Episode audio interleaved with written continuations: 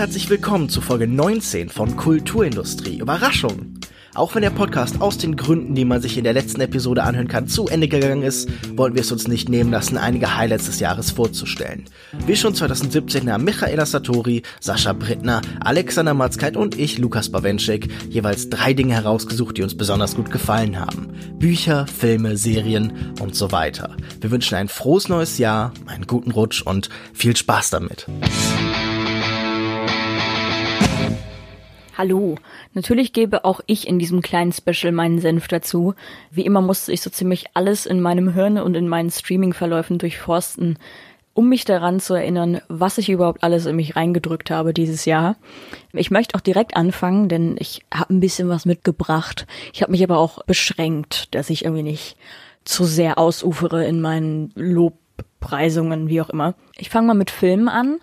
Der erste Film, über den ich sprechen müsste, ist Eighth Grade von Bo Burnham, in dem der Comedian sein Regiedebüt feiert. Es geht um Kayla, gespielt von Elsie Fisher, und der Film spielt so in den letzten Tagen, ähm, in der sie in der achten Klasse ist.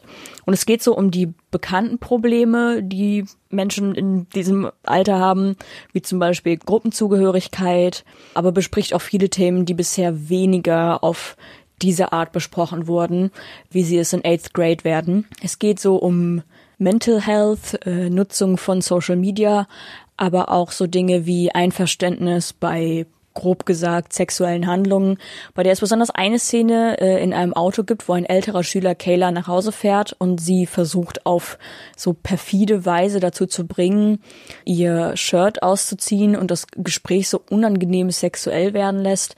Ich fand die Szene irgendwie unfassbar bedrückend und saß komplett angeekelt vor meinem Fernseher.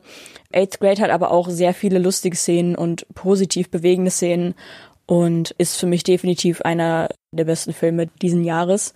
Auch sehr lustig ist, dass Kayla einen YouTube-Channel hat und ja, da so ein bisschen ihr Leben reflektiert und das zeigt, was viel auf Social Media passiert, nämlich darüber sprechen, irgendwie positiv und selbstbewusst zu sein, aber es dann selber nicht so richtig durchziehen. Also man merkt, sie versucht es schon, aber ähm, es fällt ihr nicht so leicht, wie wenn ihre YouTube-Persona das ihren ZuschauerInnen rät.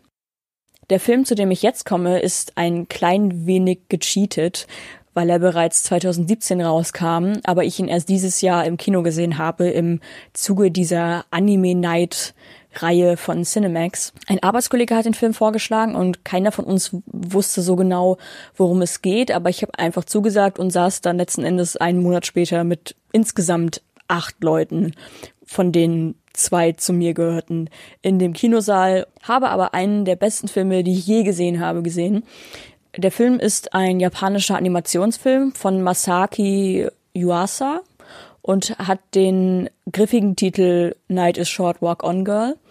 Es geht um eine, ich sag mal, ereignisreiche Nacht von einer jungen Studentin und einem älteren Studenten und man erfährt deren Namen nicht, aber das ist so ungefähr die Bezeichnung, die sich so in diesem Film hält, äh, so in der Art. Der Student würde gerne der Studentin seine Gefühle gestehen, indem er ihr Lieblingsbuch aus der Kindheit findet und ihr schenken möchte. Unterdessen erlebt sie getrennt von ihm, denn die beiden haben die ganze Nacht so Probleme zueinander zu finden. Eine seltsame Begegnung nach der anderen, wobei ihr einzigartiges Talent ist, dass sie extrem viel Alkohol trinken kann, ohne betrunken zu werden und den Menschen in ihrer Umgebung hilft. So. Die Story klingt wenn ich sie jetzt so erzähle, super verworren. Und der Film ist auch sehr bunt und es passieren unheimlich viele seltsame und witzige Dinge, inklusive den witzigsten Impromptu-Musical-Schauspieleinlagen, die je in Filmen gezeigt wurden. Den Film könnt ihr euch auf DVD oder Blu-ray kaufen.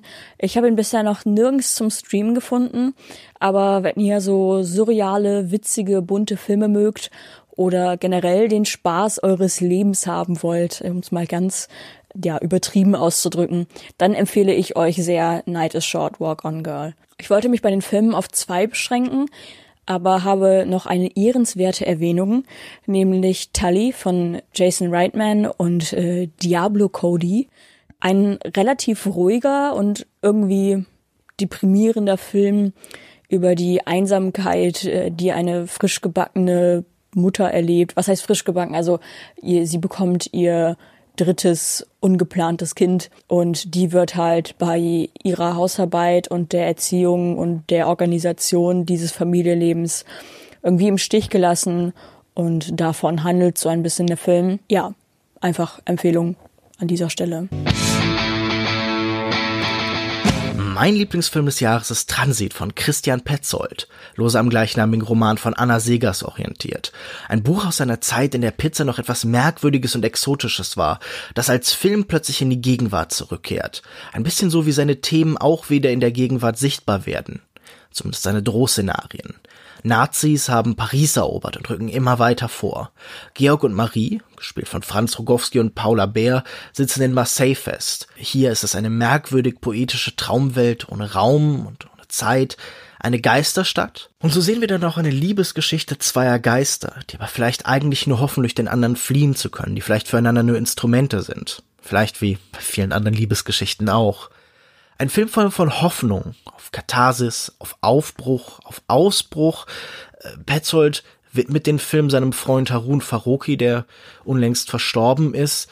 Und man merkt das schon daran, dass die Figuren auch durch so eine Welt aus Ideen laufen. Harun Faroki war ein Filmessayist, er hat Filmessays gedreht, er war Theoretiker und das ist ein Film, der eben das zusammenbringt, was Eisenstein immer gefordert hat. Man sieht hier höchste Intellektualität und höchste Sinnlichkeit, die einfach wirklich ineinander greifen wie, ja, vielleicht wie die Hände von zwei Verliebten. Transit von Christian Petzold war definitiv mein Film des Jahres.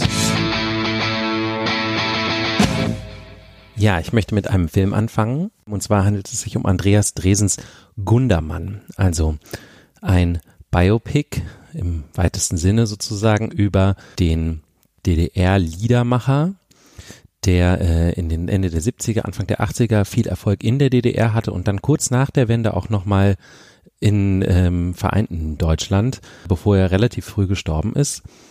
Und der vor allen Dingen eben in dieser späten Phase dann nochmal äh, eine gewisse Berüchtigkeit auch bekommen hat, dadurch, dass er offengelegt hat, dass er auch für die Stasi gearbeitet hat. Ähm, was ich interessant finde an dem Film ist, dass äh, Dresen da wirklich so einen Charakter äh, in die Mitte stellt, gespielt von Alexander Scherer, der eigentlich meiner Ansicht nach von Anfang an unsympathisch ist. Also er ist irgendwie super egoistisch, er denkt nur an sich selbst, alle Leute um ihn rum, äh, von der Frau, die er umgarnt, bis hin zu äh, später zum Beispiel seinem Kind oder auch seinen Kollegen oder so, sind eigentlich irgendwie nur so, beurteilt er nur danach, was sie für ihn bedeuten können.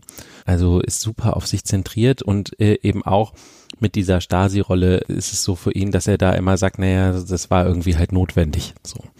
Das ist so ein bisschen so das Argument von ihm, was sich so durch den Film zieht. Aber das Interessante ist eben, dass Dresen das sozusagen so darstellt, aber trotzdem halt auch zeigt, dass er als Künstler äh, trotzdem eben jemand war, der irgendwie ganz toll die Menschen bewegen konnte und der in seinem in seiner Überzeugung zumindest total standhaft war. Dadurch wird er sehr ambivalent als Charakter. Ähm, diese ganze Diskussion, ob man Künstler und Kunst trennen kann und trennen sollte, das ist da irgendwie mit verknüpft natürlich. Für mich hatte der Film dann noch eine zusätzliche emotionale Ebene sozusagen. Ich bin ja dieses Jahr Vater geworden, das ist ja einer der Gründe, warum wir mit Kulturindustrie auch aufgehört haben und da kommt man gar nicht mehr so oft ins Kino und äh, Gundermann war so eins der ersten Male, dass ich wieder im Kino war. Und Gundermann bekommt also auch äh, ein Kind, ähm, ungefähr so in der Mitte des Films, und er hat einen Song geschrieben für seine ganz junge Tochter. Der Song heißt Linda. Und der wird auch recht prominent gespielt in dem Film. Und in dem Song geht es so ein bisschen darum, dass eigentlich so ein altes Narrativ das mir eigentlich auch gar nicht gefällt. Ja, Männer, ne, die sind halt so hart und haben irgendwie so mit dem Leben schon abgeschlossen und so weiter. Aber dann ähm, bekommen sie ein Kind und das Kind füllt eine Stelle in ihrem Leben, von der sie noch gar nicht wussten, dass sie existiert und äh, gibt ihnen so neuen Lebenssinn zurück. Und davon handelt auch das Lied. Es beginnt mit der Zeile, du bist in mein Herz gefallen wie in ein verlassenes Haus. Und das ist irgendwie alles ganz furchtbar kitschig und sentimental und äh, entspricht gar nicht meinem Verständnis auch von Familie aber es hat mich trotzdem in dem Moment ganz wahnsinnig berührt, weil äh, das nämlich eines der Sachen ist am Elterndasein, dass einen plötzlich alles, was irgendwie mit Familie und so zu tun hat, auf eine Art und Weise nahe geht, die man vorher nicht für möglich gehalten hätte. Und die, das ist mir sehr in Erinnerung geblieben, eben diese Szene im Kino, wo er dieses Lied singt und der Film schon zeigt auch, dass er nicht unbedingt ein besonders guter Vater ist, aber halt ziemlich gute Songs spielen kann. Und den Song habe ich auch danach noch einige Male gehört. Schließlich hat der Film noch eine interessante Wendung, finde ich, vor allen Dingen äh, vor der politischen Landschaft Deutschlands. Er äh, zeigt nämlich unglaublich schöne Bilder vom Braunkohletagebau. Also dieses Furunkel, dessen wir uns eigentlich in diesem Land endlich mal entledigen sollten, kann man zumindest mit diesen riesigen Schaufelbaggern halt, die ja auch nachts laufen, ähm, wahnsinnig schön auf Kinoleinwänden inszenieren. Und das macht Dresden halt auch. Und das fand ich sehr interessant. Gundermann heißt der Film. Sollte demnächst auch auf DVD und Video on Demand und so weiter zu sehen sein. Auf jeden Fall nicht verpassen. Ja, hallo auch von mir an alle Freunde der Kulturindustrie. Es ist wieder schön, einen Podcast für dieses tolle Projekt zu machen und zu gestalten. Das freut mich sehr. Ich wünsche euch natürlich auch zunächst mal noch schöne Weihnachten. Äh, ich hoffe, eure Zeit im Kreise eurer Liebsten oder auch in eurer Wahlfamilie, wie auch immer, war äh, sehr schön und auch in dem nächsten Jahr hoffe ich, gehen alle eure Wünsche und Träume in Erfüllung. 2018 war für mich ein ziemlich cooles Jahr, also ich kann mich überhaupt nicht beschweren. Leider habe ich aber gar nicht so viel gesehen, gespielt und gelesen, wie ich wollte. Also da ist sowieso meine Liste immer unglaublich lang. Von daher, die schaffe ich sowieso nie komplett abzuarbeiten. Aber dieses Jahr schaffe ich es in manchen Bereichen gar nicht mal wirklich auf so eine Top 10. Da habe ich gar nicht mal 10 Sachen gesehen. Zum Beispiel bei TV-Serien. Das wäre so mein erstes Themenspektrum, das ich heute abdecken möchte. Da habe ich nämlich sehr wenig dieses Jahr gesehen. Es braucht auch immer wieder bei mir, merke ich, umso älter ich werde, mehr Anlauf, um eine Serie wirklich zu lieben, um äh, so hineinzufallen. Ich schaue sehr viele Serienpiloten und verfolge die Serie dann leider nicht weiter. Deshalb ist mein einziges Highlight dieses Jahr auch The Terror. Und das haben wir bereits besprochen im Podcast. Von daher muss ich mir was anderes aussuchen. Und da fällt meine Wahl auf The Expanse. 2018 war eigentlich ein relativ enttäuschendes Jahr. Es gab Serien, die ihre großartigen ersten Staffeln schlecht weitergeführt haben, wie Westworld, was sich komplett der Idee eines äh, apokalyptischen Freizeitparks entsagt hat und irgendwie so The Matrix gemacht hat und sich dabei in so einem konfusen Erzähllabyrinth mit viel zu vielen Figuren verloren hat. The Handmaid's Tale hat gezeigt, dass die Geschichte, also Margaret Atwoods Geschichte, genau an der richtigen Stelle aufgehört hat und die zweite Staffel das ganze Leid eigentlich nur weitergeführt hat, ohne wirklich was Neues zu erzählen und sich tatsächlich dann auch in so äh, Erzählloops verfangen hat. Fear the Walking Dead, eine meiner Lieblingsserien aus dem letzten Jahr, hat diese großartige dritte Staffel überhaupt nicht weitergeführt und hat die Serie quasi begraben. Dazu habe ich viel auf Moviepilot geschrieben, wenn das interessiert. Und über Better Call Saul, wahrscheinlich die beste Serie des Jahres muss ich nicht viel Worte verlieren, weil ähm, da werde ich wahrscheinlich noch mal an anderer Stelle was erzählen. Und ihr kennt alle Better Call Saul. Also ich gehe davon aus, dass ihr Better Call Saul schaut, weil was macht ihr sonst, ja? Also, Vince Gilligan und sein Autorenteam legen immer den Grundstein für ganz befriedigende Serienfinalfolgen oder Staffelfinalfolgen. Und ich könnte mir wirklich keine bessere Staffel als diese vierte jetzt vorstellen. Insbesondere mit dem Ende. Ich wünschte mir, die Serie würde jetzt aufhören. Aber tut sie nicht. Und ich habe das schon oft gesagt, dass ich nicht mehr möchte. Ich wollte die Serie eigentlich gar nicht nach Breaking Bad. Aber ja, jetzt kommt doch mehr und das freut mich und ich vertraue dem Autorenteam komplett. Wem ich nicht so ganz vertraut habe, obwohl das jetzt mein Highlight ist und das, was ich anführen möchte, ist The Expanse, eine ehemalige Sci-Fi-Serie basierend auf den inzwischen acht von neun geplanten Büchern von James S. A. Corey. Das ist ein Pseudonym für zwei Autoren, die die Serie jetzt bereits schon seit einigen Jahren schreiben. Äh, The Expanse beschäftigt sich mit der Menschheit in einigen Jahrhunderten. Die Erde hat sich zusammengeschlossen. Es gibt eine Weltregierung. Die UN hat quasi die Führung übernommen. Gleichzeitig hat die buchstäbliche Expansion im Sonnensystem eben begonnen. Der Mars wird inzwischen terraformt. Dort hat sich eine Militärtechnokratie entwickelt, von sehr teilweise aggressiven Menschen, die sich die Autonomie gegenüber der Erde hart erkämpfen mussten. Und dann gibt es noch die ähm, Menschen, die in dem Asteroidengürtel leben, sogenannte Belter, die gemeinsam ja von Erde und Mars ausgenutzt werden, weil sie dort eben sehr viele Ressourcen abbauen. Und es gibt noch einige andere Monde, die bevölkert sind und äh, für Ressourcen benutzt werden oder für Experimente benutzt werden von den Gasplaneten. Aber das fällt jetzt mal unter den Tisch. Wichtig sind diese drei Fraktionen. Und da gibt es schon einen seit Jahrzehnten schwelenden Konflikt zwischen diesen Parteien. Und dieser Konflikt ist kurz davor auszubrechen, als dann ein Protomolekül so wird es genannt, ein außerirdisches Molekül in dieses gesamte Gefüge hineingeführt wird. Und das ist eine unglaublich interessante Serie, die aber für mich nicht so ganz toll gestartet ist. Und jetzt die dritte Staffel, die ich jetzt anführen möchte, hat das Ganze für mich ganz großartig zusammengeführt. Man kann sich natürlich vorstellen, wenn auf der Erde, auf dem Mars, im Weltall, auf Raumschiffen und so weiter Game of Thrones mäßig auf, auf zehn Ebenen äh, erzählt werden muss, dass das Ganze nicht hundertprozentig funktioniert manchmal bei einer Sci-Fi-Serie. Da ist das Vorurteil gar nicht mal so falsch. Aber die Serie hat gelernt, das in den fortführenden Staffeln wesentlich besser zu balancieren. Und jetzt gerade in der dritten Staffel kommt das Ganze auch storymäßig endlich tatsächlich vollkommen zusammen. Ich habe zum Beispiel die erste Hälfte der zweiten Staffel ganz großartig gefunden, weil da das Tempo plötzlich angezogen hat. Es ging um etwas. Die Leute kamen auch zusammen, haben zusammengearbeitet für etwas. Und das wird jetzt in der dritten Staffel nochmal fortgeführt nach so einem ja eher enttäuschenden Ende der zweiten Staffel. Jetzt war die Serie aber leider abgesetzt worden und sollte nicht fortgeführt werden. Was sehr traurig ist, weil gerade das Finale der dritten Staffel die Möglichkeiten, ohne jetzt irgendwas zu spoilern, der Serie äh, was darzustellen, wesentlich vergrößert. Also da geht es jetzt wirklich ab und die Serie wurde Gott sei Dank von Amazon gerettet und kann jetzt durch stärkere Gewaltdarstellungen und so alltägliche Sachen, die auch in den Büchern vorkommen, wie Sex, Drugs, Alkohol und so weiter, mehr einfach machen. Ähm, also die künstlerischen Freiheiten sind jetzt befreit worden von Amazon. Da bin ich sehr gespannt, wie die Serie sich in dieser Hinsicht verändern wird. Was für The Expanse spricht, ist, dass es wirklich tatsächlich hart Sci-Fi ist. Mit der Ausnahme dieses Protomoleküls natürlich.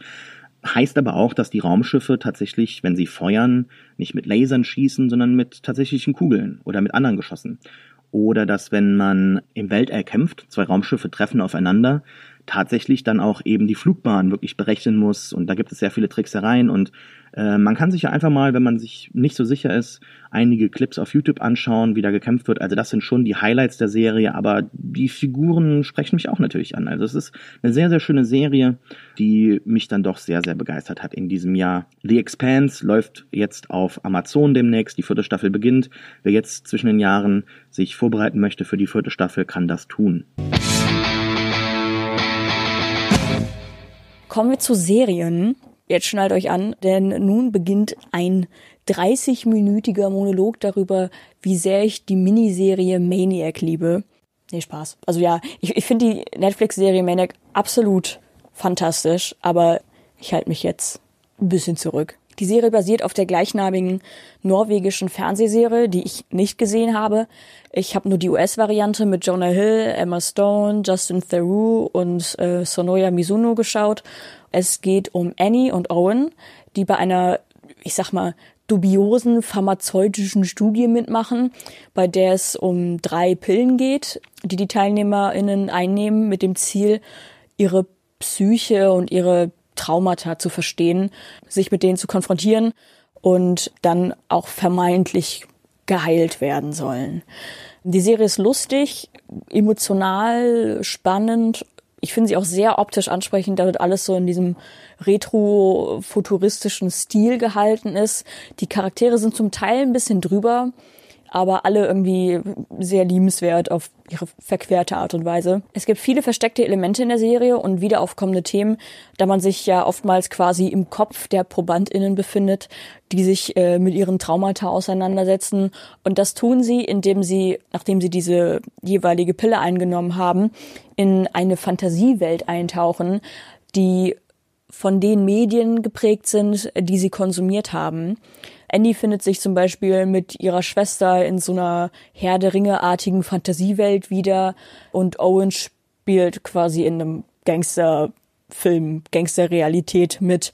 Das sind halt irgendwie nur so zwei von mehreren wirren Geschichten, aber alle sehenswert und lustig. Mir gefiel nicht nur die Optik äh, und die Charaktere, sondern auch der ja eigentlich schon liebevolle Umgang mit psychischen Krankheiten. Also vieles ist dann zum Teil ein bisschen absurd und so, aber alles irgendwie sehr, wie gesagt, liebevoll auf eine Art. Ich kann es nicht anders beschreiben, aber vielleicht, wenn irgendeiner äh, die Serie gesehen hat oder sie auf meine äh, Empfehlung hin anschaut, vielleicht merkt ihr, was ich meine. Die Serie wird als Miniserie betitelt. Ich denke, weil sie nur zehn Folgen hat. Die sind aber alle so im Schnitt 40 Minuten lang, äh, mal länger, mal kürzer. Und würde sagen, ist auch eine meiner absoluten Lieblingsserien geworden. Ja, so. Jede Person, die bisherige Folgen Kulturindustrie gehört hat und oder mich kennt, weiß, dass ich eine große Schwäche für Krimi-Thriller-Serien habe. Ich kann, glaube ich, sagen, dass ich 80 Prozent des Sortiments auf Netflix gesehen habe. Manche habe ich zwar aufhören müssen, weil sie so schmerzhaft, grauenhaft waren, aber ich nenne euch nun zwei Serien, die ich äh, fantastisch fand. Die erste Serie ist keine Netflix-Serie, sondern ich musste sie leider auf dem ekelhaftesten und grauenhaftesten Drecks-Streaming-Dienst und dazugehörigem Player schauen, den es momentan gibt, und zwar Sky Ticket. Der Rant zu Sky Ticket ist aber was für ein andermal und passt nicht so ganz an diese Stelle. Es geht um die Serie Sharp Objects, die auf dem Roman von äh, Gillian Gillian Flynn basiert. Es ist natürlich, wie soll man es anders erwarten, mal wieder eine Serie mit starker, aber traumatisierter Ermittlerin in Form einer Kriminalreporterin, die auch noch ein Alkoholproblem hat. Das ist so ein Trend, äh, der so oder so ähnlich seit einigen Jahren gefahren wird, was dieses Genre von Serien angeht.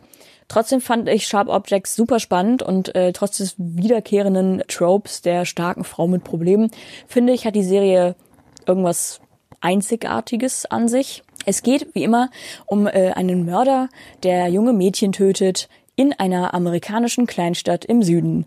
Eigentlich auch etwas, das man irgendwie schon kennt. Was bei Sharp Objects noch hinzukommt, ist, dass es einen Nebenstrang in der Handlung gibt, da die Kriminalreporterin, äh, gespielt von Amy Adams, nicht nur in irgendeine Kleinstadt reist, um zu recherchieren, sondern in ihrer Heimatstadt, die viel Schmerz und Trauma verbunden ist ich merke gerade, Trauma scheint also ein Thema zu sein, das sich so durch mein mediales 2018 sieht. Naja, zwischen einer äh, Mordserie und ähm, eigenen psychischen Problemen muss sich dann Camille, also die Kriminalreporterin, mit ihrer vereinnahmenden Mutter und ihrer rebellischen kleinen Halbschwester rumschlagen. Und ähm, ja, diese Mischung aus diesen persönlichen Problemen, die zum Teil noch ein bisschen weitergehen als nur dieses typische hallo, ich habe blöde Dinge erlebt und halt diesen Mordfall ähm, fand ich irgendwie gut.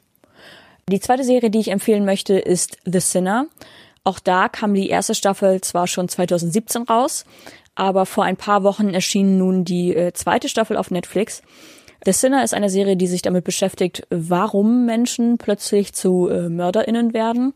Pro Staffel gibt es einen Fall, bei dem dann über die Staffel hinweg ermittelt wird, welches Motiv die äh, TäterInnen hatten, da es auf dem ersten Blick erstmal keines gibt. In Staffel 1 geht es um eine Mutter, die am äh, Strand plötzlich mit dem Messer, mit dem sie gerade noch den Apfel für ihr Kind geschält hat, wild auf einen jungen Mann einsticht und keiner, inklusive ihr, weiß wieso. In Staffel 2 geht es um einen, ich glaube, ungefähr zehnjährigen Jungen, der ein junges Paar tötet und auch hier das Motiv und die Hintergrundgeschichte des Jungen unklar ist. Mir gefällt das Konzept der Serie, obwohl es auch da wieder einen hochmotivierten Ermittler mit psychischen Problemen gibt, der sich voll und ganz dem Fall hingibt, alles andere vergisst. Aber die Tatsache, dass keine Zweifel daran bestehen, dass die TäterInnen schuldig sind und sie auch bereits festgenommen wurden, geht es hier darum, das Warum hinter der Sache zu klären. Und äh, das finde ich ist irgendwie ein spannendes Konzept. Kein Buch hat mich in diesem Jahr so in seinen Bann geschlagen wie Lincoln im Bardo von George Saunders. Keine besonders originelle Wahl, immerhin wurde der Roman auch mit dem Man Booker Prize ausgezeichnet, aber egal. Äh, wie schon bei Transit, eine Geschichte aus und über eine Zwischensphäre, diesmal das tibetanische Bardo. Wie das ist eine Geisterwelt, denn Saunders Geschichte hat viele Erzähler. Ein Chor von einzelnen Stimmen, die alle für und gegeneinander streiten. Im Kern steht Abraham Lincoln, der seinen elfjährigen Sohn verloren hat. Er besucht sein Grab und im Bardo entbrennt ein Streit um die Seele des Jungen. Saunders formt historische Dokumente zu Miniaturen und baut ein Mosaik aus kleinen Prosastückchen. Eine wunderschöne Sprache, die sich so oft verändert, wie die Sprechenden wechseln, aber doch immer eins bleibt, verbindet tausend disparate Elemente. Ein Roman wie ein Drehbuch, das sich während dem Lesen selbst verfilmt, ein Drama auf einer Geisterbühne, ein Historienroman, der seine Zeit beleuchtet, Sklaverei, Puritanismus, der sehr viel Leid zeigt, aber dadurch nie kitschig oder übermäßig pathetisch wird, sondern aus diesem ganzen gewaltigen Totentanz, ja, ein ganz eigenes Leben entwickelt. Lincoln im Bardo ist in Deutschland beim Luchterhand Verlag erschienen und wirklich, wirklich toll. Ich möchte noch über ein Buch sprechen, ein Buch empfehlen und zwar heißt das Buch Space Odyssey, Stanley Kubrick, Arthur C. Clarke and the Making of a Masterpiece von Michael Benson. Ist leider, so viel ich weiß, noch nicht auf Deutsch erschienen. Ich bin gerade dabei, es zu lesen. Ich hoffe, dass ich es noch vor Ende des Jahres fertig kriege, sozusagen, damit es noch richtig auch ehrlich für dieses Jahr zählt. 2001 Odyssey im Weltraum ist mein persönlicher Lieblingsfilm aus ganz verschiedenen Gründen, unter anderem auch, weil er irgendwie so undurchdringlich ist und man ihn deswegen immer wieder gucken kann und weil er so ein Erlebnis im Kino ist. Und äh, das ist sozusagen die eine Komponente des Buchs und die andere Komponente ist, dass ich wirklich ein Faible habe für gute Making-ofs. Also der Weg in den Filmjournalismus, in die Filmwissenschaft, alles das, was ich gemacht habe, um mich mit Film zu beschäftigen, hat bei mir auch ganz stark darüber geführt, dass ich mich schon als Kind ganz viel äh, mit damit beschäftigt habe, wie Filme eigentlich gemacht werden. Das hat mich immer schon fasziniert, sozusagen nicht nur wie Filme gemacht werden, sondern auch wie man darüber erzählen kann, wie Filme gemacht werden. Und ich habe ja zum Beispiel auch im Podcast mal diese Doku The Director and the Jedi empfohlen von, von Star Wars The Last Jedi. Und dieses Buch, Space Odyssey, äh, handelt eben von der Entstehung von äh, 2001 Odyssey im Weltraum. Und das Interessante dabei ist, dass es halt diese journalistische Form hat, die man eigentlich, glaube ich, in Deutschland selten findet, aber in den USA eben manchmal. Das Ding ist geschrieben wie ein Roman. Also Robert Benson, der äh, da natürlich ausführlich recherchiert hat und auch mit den noch lebenden Akteuren dieses Films, unter anderem auch mit Arthur C. Clarke, äh, der ja erst vor ein paar Jahren gestorben ist, ähm, viele, viele Interviews geführt hat, schreibt dieses Buch, als wäre er halt selber da gewesen im Endeffekt. Also es ist, man kann das einfach so weglesen, das liest sich total fluffig, es ist überhaupt nicht so wie viele andere Non-Fiction-Bücher, dass es halt so eine Abfolge von Interview, He said, She said Dingen ist, ähm, sondern es, es liest sich wirklich also einfach wie so ein Tatsachenbericht, äh, wie von jemandem, der halt dabei war.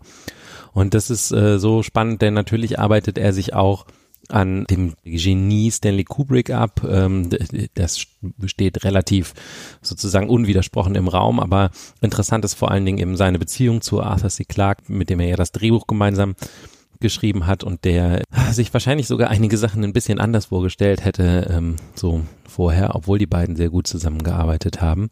Es ist aber auch ansonsten sozusagen nochmal ganz toll, so Stück für Stück nachzuvollziehen, wie dieser Film entstanden ist, der ja wirklich irgendwie ein Wunder ist, ja, dafür, dass er auch überhaupt so entstehen konnte, auch zu der Zeit. Und natürlich ist es nicht distanzierend journalistisch sozusagen, ähm, aber es ist äh, trotzdem einfach toll zu lesen, Viele Bilder sind auch drin, äh, noch von, vom Set und so weiter. Und äh, ja, also wer, wer den Film mag oder wer auch einfach nur gute Bücher über Filme liest, dem kann ich dieses Buch nur empfehlen. Es heißt Space Odyssey, Stanley Kubrick, Arthur C. Clarke and the Making of a Masterpiece.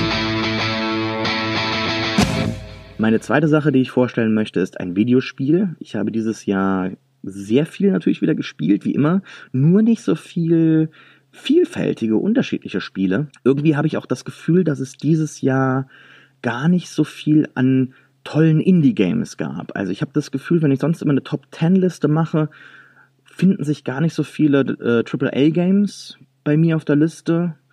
Obwohl auch, klar.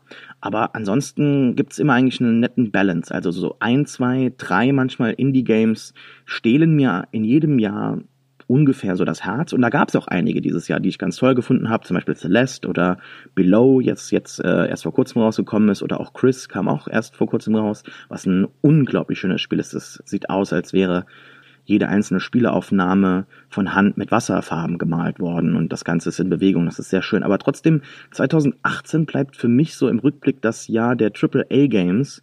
Ich habe äh, Spider-Man natürlich gespielt, ein fantastisches Spiel, das wirklich einen noch einmal wie in Spider-Man 2, dem alten PlayStation 2 Spiel, äh, durch New York fliegen lässt und auch genauso, wie man sich das vorstellt. Also es macht eigentlich Spaß, allein schon sich durch das Labyrinth aus aus Hochhäusern zu schwingen und allein das ist eigentlich schon das Verkaufsargument für dieses Spiel. Ansonsten erzählt es eine ganz interessante Story, die sich an den Klassikern von Spider-Man-Geschichten orientiert und das Rad nicht wirklich neu erfindet. Und das Kampfsystem macht unglaublich viel Spaß. Also Spider-Man ist ein Spiel, das ich unglaublich gerne gespielt habe. Alle auch äh, Side-Missions gerne gespielt habe. God of War ähm, habe ich vorher nie gespielt, ist aber trotzdem wahrscheinlich mein Spiel des Jahres. Es findet eine ganz großartige Balance zwischen altem und neuem und zeigt auch, dass sich gewisse Sachen bewährt haben, aber auch andere Sachen gerne durchaus mal ja neu erfunden werden dürfen. Wieso und weshalb? Das Spiel beginnt mit einer Kameraeinstellung, die nie aufhört. Das heißt, die Kamera bleibt immer bei Kratos, dem Hauptcharakter, der dieses Mal nicht in der griechischen Mythologie zu finden ist, sondern in den hohen Norden geflohen ist und dort gegen Odin und äh, Thor kämpfen muss.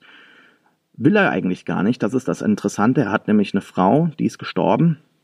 Äh, mit ihr hatte er ein Kind und das muss er nun beschützen uh, vor der Wahrheit, dass sein Sohn quasi ein Halbgott ist und zusammen möchten sie die Asche, das war der Wunsch der Mutter, auf den höchsten Berg bringen in Midgard.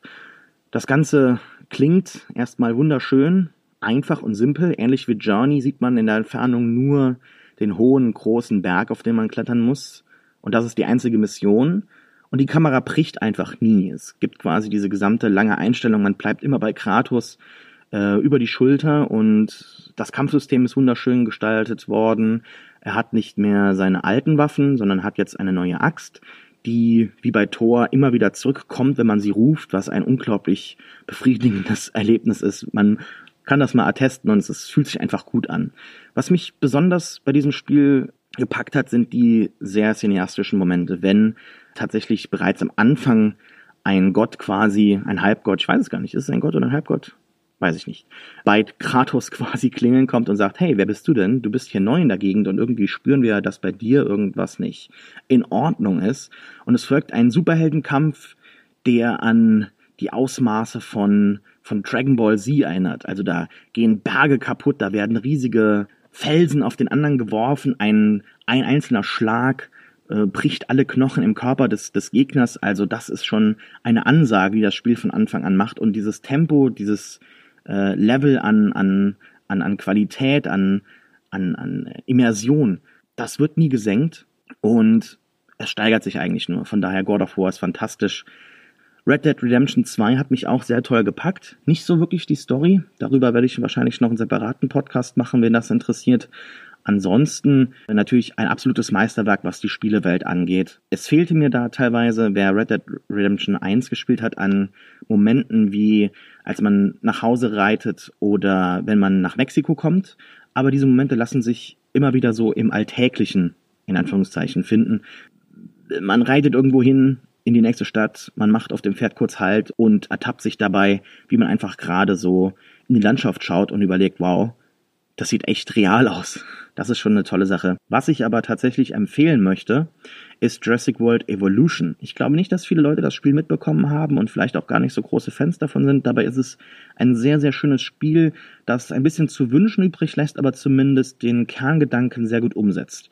Wenn man an Jurassic World bzw. Jurassic Park denkt, gibt es zwei unterschiedliche Spieleransätze, die interessant sind, nämlich einmal, entweder man läuft vor Dinosauriern weg und schießt auf sie, oder man baut den Park. Und Jurassic World Evolution ist quasi das tatsächliche Rollercoaster Tycoon von Jurassic Park. Wie das sehr schön, man kann sehr viel aufbauen. Die einzelnen Spielfunktionen sind sehr limitiert, also man hat eigentlich nur die ganze Zeit die Aufgabe, den Park zu vergrößern, den Park zu bauen. Die Finanzen an sich sind äh, relativ weird. Entweder man hat gar kein Geld oder sehr schnell viel Geld. Also eine wirkliche Herausforderung wie bei SimCity und das Level an Details und die, ja, die, die Spieltiefe findet man hier nicht. Dafür hat man aber Dinosaurier. Von daher, also das ist ein Totschlagargument für mich. Es macht sehr viel Spaß, einfach dem ganzen Geschehen zuzuschauen und zu planen, wie man wo etwas hinbaut. Und ähm, wirkliche Konsequenzen gibt es da nicht. Also teilweise hat man sehr große Freiheiten. Das bricht ein bisschen die Immersion. Aber trotzdem kann man dann sehr schöne Sachen herstellen, die es dann auch im Internet zu bestaunen gibt. Es lässt einige Optionen zu wünschen übrig. Das Sequel wird hoffentlich kommen und diese Möglichkeiten hinzufügen. Vielleicht gibt es ein Add-on. Auf jeden Fall ist das Core-Gameplay sehr interessant. Man kann nur leider nicht so viel machen. Man kann die Dinosaurier nicht wirklich entwickeln, ähm, wie sie im Spiel halt tatsächlich gezeigt werden mit irgendwelchen Genkreuzungen. Oder man kann die einzelnen Parkbesucher nicht wirklich äh, verfolgen, nicht wirklich anschauen und ja, so sehen, was sie machen. Dafür kann man selber durch den Park fahren.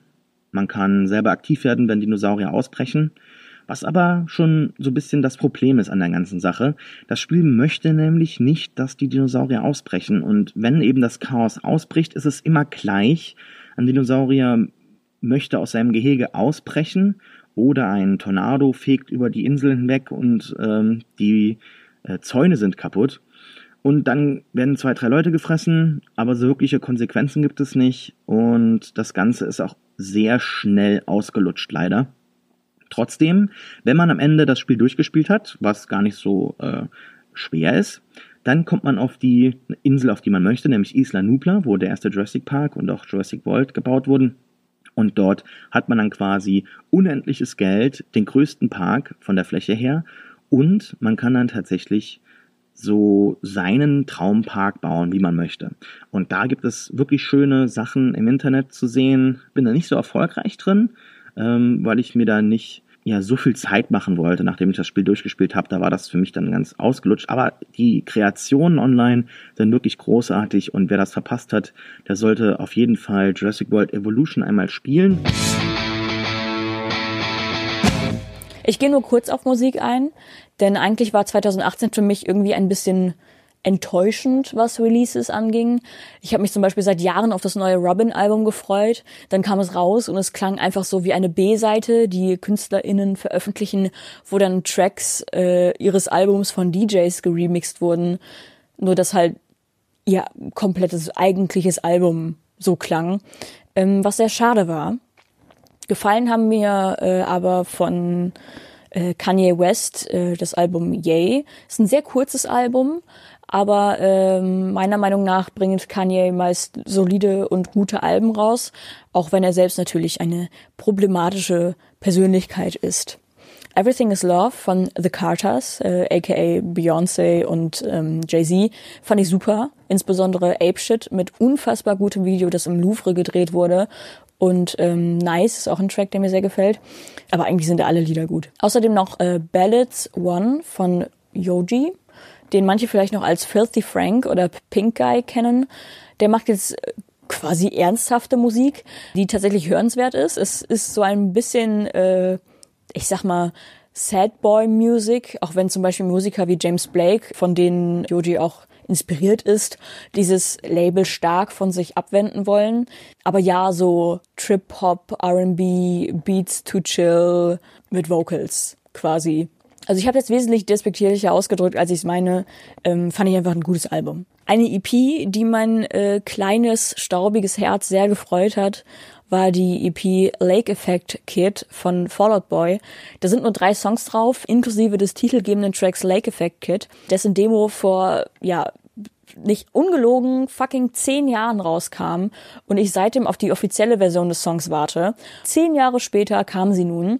Das hat mich, wie gesagt, sehr gefreut. Ich weiß nicht, wie sehr ihr, die ihr nun zuhört, was damit anfangen könnt. Aber ja, ist also. Zum Abschluss Natürlich darf kein Redebeitrag meinerseits in irgendwelchen Formaten, in denen ich stattfinde, ohne Detektiv Conan Propaganda auskommen. Weswegen ich kurz nochmal anmerken möchte, dass momentan auf Pro7 Max die äh, neuen oder neue synchronisierte Conan Folgen laufen. Das sind zwar immer noch, ja, keine Ahnung, auch so zehn Jahre alte Folgen oder so. Aber immerhin passiert da mal wieder was. Ähm, falls die Folge vor den Weihnachtstagen rauskommt, also diese Podcast-Folge, könnt ihr euch am ersten und zweiten Weihnachtstag, ich glaube, acht Conan-Filme auf Pro7 Max anschauen. Und entweder an Heiligabend oder am ersten Weihnachtstag äh, wird der Film Your Name zum ersten Mal, soweit ich weiß, im Free TV äh, ausgestrahlt. Über den Film haben wir auch äh, mal in einer Folge Kulturindustrie gesprochen. Also auch da Empfehlung mal reinzuschauen.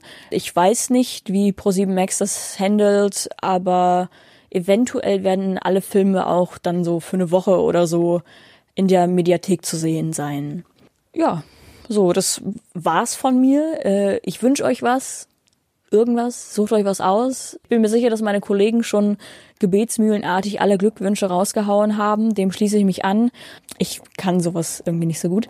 Deswegen äh, alles Gute, habt eine schöne Zeit und äh, ich sag mal, ein angenehmes 2019. Wir wollen nicht zu hoch pokern. Wir wollen einfach realistisch bleiben. Deswegen wünsche ich euch ein angenehmes 2019. Tschüss. Zuerst ja, mein Musikgeschmack ist ziemlich grauenhaft. Das hat mir meine Spotify-Jahresliste wieder mal eindrucksvoll vor Augen geführt. Ich habe gesehen, die zwei Alben, die ich am meisten gehört habe, die sich mir am meisten auch eingeprägt haben, die könnten unterschiedlicher nicht sein. Und ich finde, sie passen trotzdem ganz gut zusammen. Das sind Skalp von dem deutschen Rapper OJ Kimo und Die Unendlichkeit von der Indie-Band Tokotronic. Beide verbindet eine seltsame Balance von Leichtigkeit und Schmerz, von Verzweiflung und Hoffnung. Beide handeln von Sinnsuche und Orientierungslosigkeit. Sie arbeiten sich total an den bestehenden Klischees ihres Milieus und ihres Genres ab. Sie nehmen auch bekannte Elemente, aber dann verdrehen sie sie immer gerade genug, um sie mit sich selbst zu durchdringen.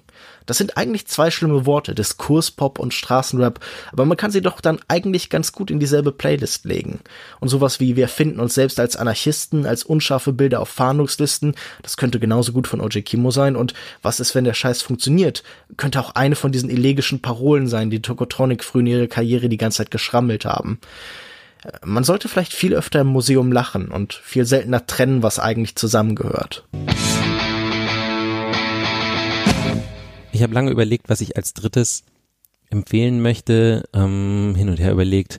Es gab wenig irgendwie Alben, musikalische Alben, die mich dieses Jahr äh, großartig begeistert haben. Für viele andere kulturelle Dinge hatte ich einfach ab April nicht mehr wirklich Zeit.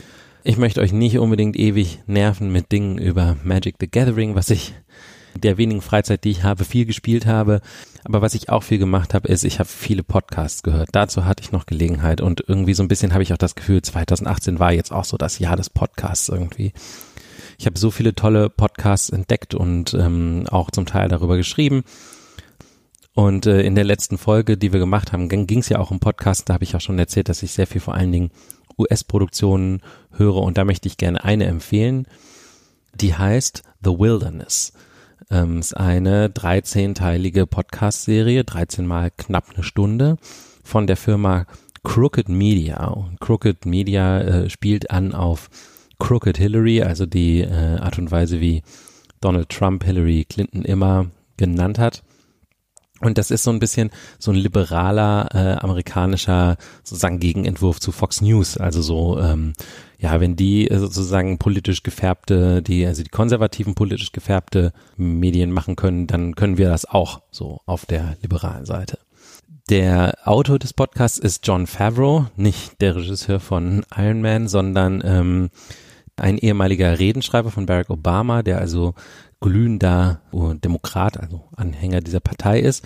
Und was er macht ist äh, in diesem Podcast ist eine, wie ich finde, irgendwie ziemlich geniale Mischung aus wirklich gutem Journalismus und knallharter politischer Propaganda. Also er erzählt so ein bisschen erst nochmal die Geschichte der Demokratischen Partei nach, dann analysiert er, was er glaubt, was im Moment alles mit der Demokratischen Partei schief läuft und dann schließlich macht er Vorschläge, was die Demokraten machen könnten, um sich irgendwie politisch wieder zu erholen in Zukunft äh, und dann wahrscheinlich hoffentlich bei der nächsten Wahl, bei der nächsten Präsidentenwahl Trump äh, aus dem Amt zu jagen.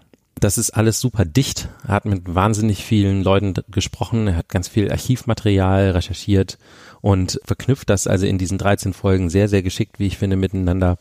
Früher wäre das wahrscheinlich einfach ein Buch gewesen. Früher hätten, hätte so jemand, der so ein Projekt hätte, sagt so, ich will jetzt mal sozusagen äh, analysieren, wie es äh, so einer demokratischen Partei äh, hier geht und was, was die machen muss, um wieder auf die Beine zu kommen, hätte wahrscheinlich ein Buch geschrieben. Und ich finde es total spannend, dass halt 2018 so jemand einfach einen Podcast macht daraus. Eben so ein, so ein spannendes Hörerlebnis, was einen dann wirklich mich, der ich nicht mehr in den USA lebe, äh, irgendwie über zwölf Stunden lang halt fesselt auch. Das finde ich einfach super. Und ich würde mir total wünschen, weil äh, das, was die Demokraten in den USA durchmachen, machen ja viele, ja, im weitesten Sinne sozialdemokratische Parteien in der Welt äh, im Moment durch, äh, dass so jemand mal, äh, dass jemand in Deutschland sowas mal für die SPD macht zum Beispiel. Also ähm, das ist genau das richtige Format dafür. Das ist äh, emotional, holt einen das auch ab und äh, eben es kann gleichzeitig informieren und politisch sozusagen eine Botschaft verbreiten, der man sich ja jetzt nicht anschließen muss, wenn man äh, nicht der Meinung ist. Und äh, deswegen, einfach nur weil ich das irgendwie so kunstvoll fand, äh, will ich den Podcast sozusagen stellvertretend für viele andere tolle Podcasts, die ich dieses Jahr gehört habe, an dieser Stelle empfehlen.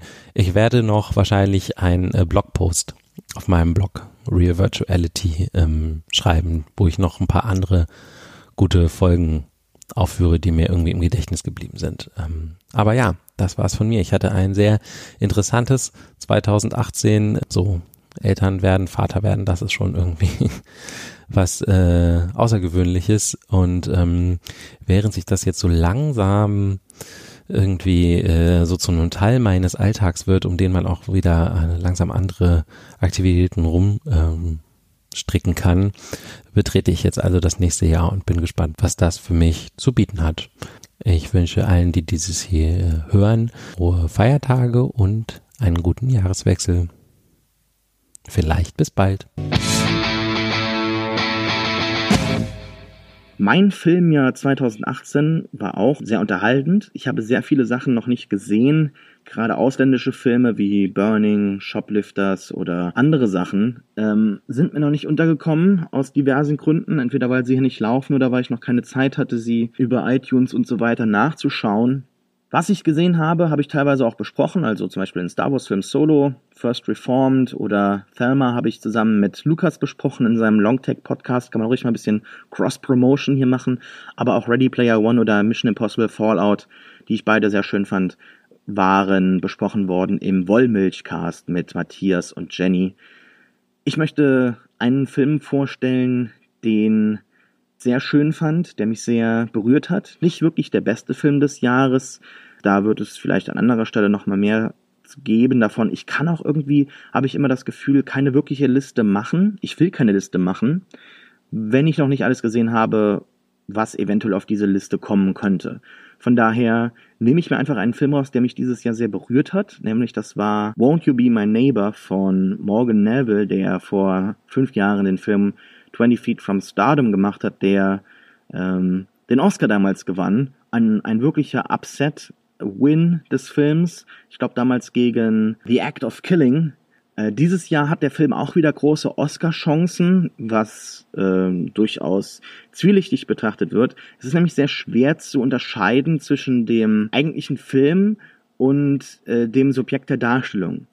Nämlich es geht um den ehemaligen Pastor und Fernseh-Kindermoderator Fred Rogers, der früher die Serie gemacht hat über Jahrzehnte hinweg, Mr. Rogers Neighborhood. Die Serie wird wahrscheinlich nicht wirklich bekannt sein in Deutschland. Die meisten Menschen, wenn sie Fred Rogers und sein Werk kennen, sind mit ihm durch das Internet vertraut, durch Clips, die halt hochgeladen werden, weil ja, die Leute nostalgisch sind. Äh, viele Amerikaner haben das natürlich in ihrer Kindheit religiös verfolgt, was Mr. Rogers gemacht hat, aber auch aufgrund ihres Wahrheitswerts und ähm, dem, dem Balsam für die Seele, äh, was, was halt äh, die Serie einfach durchdringt. Mr. Rogers ist einer der zärtlichsten, freundlichsten und, und nettesten Menschen, die man sich vorstellen kann. Jemand, der immer dafür argumentiert, dass man, egal in welcher Situation, Sympathie, Empathie für die andere Person haben soll. Man muss empfinden, dass, dass jeder Mensch besonders ist. Nicht, weil er etwas Besonderes gemacht hat, nicht weil er eine besondere Hautfarbe hat oder weil er ein besonderes Alleinstellungsmerkmal hat, sondern einfach weil er existiert. Und das ist eine wichtige Nachricht, die ähm, die Kinder hören müssen, dass sie nichts Besonderes machen müssen, damit sie äh, geliebt werden von anderen Menschen, dass sie Liebe sich nicht erarbeiten müssen, sondern Liebe verdienen. Und Mr. Rogers hat das in den späten äh, 60er Jahren begonnen, das Projekt. Wahrscheinlich hat er in seiner Fernsehsendung, das wird auch so im Film erwähnt, alles falsch gemacht, was man im Fernsehen falsch machen kann. Es ist eine sehr langsame Sendung, es ist eine sehr ruhige Sendung. Es gibt keine Actionsequenzen. Mr. Rogers hatte nichts mit Superhelden und, und Comics am Hut, anderen Kinderserien, die bereits dort, die halt Anfänge nahmen, Spider-Man, was damals lief oder so zum Beispiel. Ihm ging es darum, äh, einfache Fragen zu klären, wie man miteinander klarkommt, wie man äh, Konflikte mit anderen Kindern klärt oder ja, wie man zum Beispiel mit der Mama oder dem Papa richtig umgeht und so weiter. Also, oder wie man in der Nachbarschaft einfach mit Menschen umgeht. Und er hat damals schon gewisse Tabus gebrochen, hat also zum Beispiel auch einen Polizisten aus der Nachbarschaft dann halt bei sich gehabt, der ihm sich zum Beispiel im gleichen Bad die Füße gewaschen hat, was damals für die Zeit natürlich sehr äh, revolutionär war ja, ähnlich wie der Kuss zum Beispiel von Kirk ne, in Star Trek. Also da sieht man, dass, dass die Serie sich sehr progressiv aufgestellt hat. Warum aber ist jetzt Won't You Be My Neighbor so ein packender Film, der die Leute in diesem Jahr begeistert, abseits von irgendwelchen nostalgischen Gefühlen? Die Antwort ist relativ klar. Der Film beschäftigt sich kurz, für meine Gefühle ein bisschen zu kurz aber immerhin, dass er es macht, ist es lobenswert. Mit der Frage, hat Mr. Rogers denn tatsächlich Erfolg gehabt? Am Ende wird nämlich das Ganze ein bisschen kritisch hinterfragt, dieses Predigen von du bist besonders, du bist ein toller Mensch und so weiter.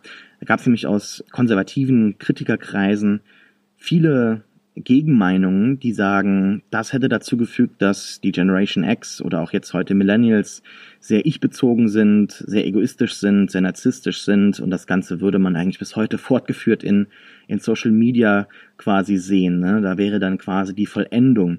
Darum geht's ja nicht. Und der Film positioniert sich da auch mit den Worten von Mr. Rogers sehr direkt. Er widerspricht dem Ganzen. Was so ein bisschen auch so zwischen den Zeilen ist, ist natürlich, dass der Film jetzt halt veröffentlicht wurde, im Jahr 2018, zwei Jahre in die Trump-Präsidentschaft hinein.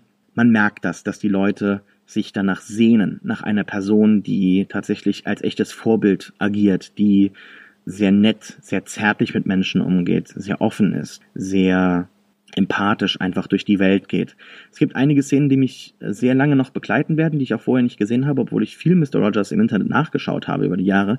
Das ist, ich weiß gar nicht, woher die Aufnahmen stammen, ein Moment, in dem er am Strand ist, alleine. Er sitzt im hohen Gras und es ist ein Sturm ankommen, am Kommen und er widersetzt sich quasi dem Wind. Er setzt sich hin, und ist äh, sehr stoisch, hat aber auch sehr viel Spaß dabei, wie er dort sitzt und wirkt aber dennoch sehr nachdenklich. Und das ist für mich definitiv ein Bild, das hängen bleibt. Jemand, der zeigt, wie man würdevoll den Sturm des Lebens durchquert und überlebt und am Ende mit sich und mit der Welt gut klarkommt.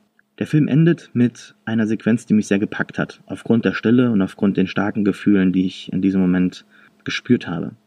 Der Film zitiert dort Fred Rogers aus seiner Rede die er gehalten hat, als er den Ehren-Emmy für sein Lebenswerk bekommen hat. Dort hat Mr. Rogers nämlich gesagt, könnten wir ganz kurz einmal den Menschen gedenken, die immer sich um uns gesorgt haben und die uns geholfen haben, dort zu sein, wo wir heute sind. Und ich fände das cool, wenn wir das auch kurz machen könnten.